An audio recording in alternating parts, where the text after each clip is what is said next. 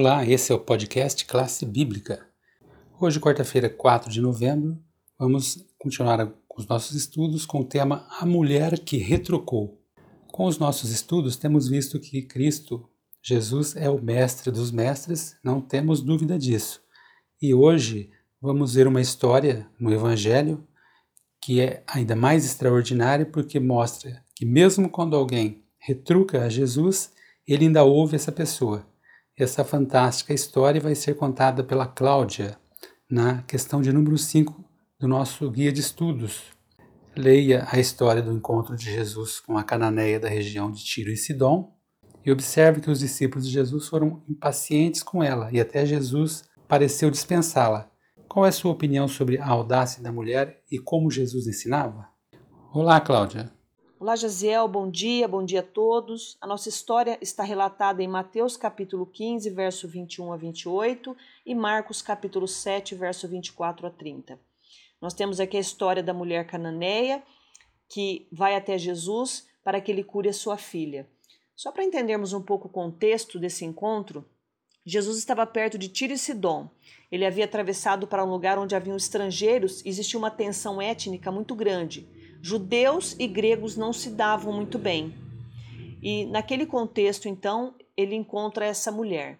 Jesus ele estava numa casa que ele esperou que ninguém o encontrasse ali. Ele esperava que ninguém o encontrasse ali, na verdade, porque João Batista havia sido morto um tempo antes e ele ficou um pouco preocupado que a sua missão também fosse prejudicada. Mas aquela mulher, ao saber que Jesus estava ali, ela rapidamente se dirige àquele local pedindo a ajuda de Cristo Jesus. Uma mulher naquele tempo, ela não tinha, na cultura daquela época, ela não tinha o direito de se expressar. E além disso, por pertencer a uma cultura e a um grupo étnico dos quais os judeus não gostavam, é, isso estava colocando aquela mulher em uma desvantagem muito maior. Então, no primeiro momento, quando você lê o relato, os discípulos pedem para que Jesus se livre daquela mulher. Ela estava incomodando. Mas Jesus ele começa um diálogo com aquela mulher. E nós vemos ali a fé daquela mulher crescendo cada vez mais, porque ela insiste com Cristo, ela é persistente. Mesmo que as palavras que sejam ditas é, possam é, desanimá-la, mas ela não desanima, ela persiste ali no seu pedido porque ela precisa da cura da sua filha. É interessante que quando ela ela apresenta ali a Jesus o seu pedido, Jesus diz para ela que não seria bom tomar o pão dos filhos e lançá-lo aos cachorrinhos. Essas palavras poderiam ter, ter desencorajado ela naquele momento. Mas, diferente dos judeus, ela sabia que os animais, os cachorrinhos, eram animais domésticos.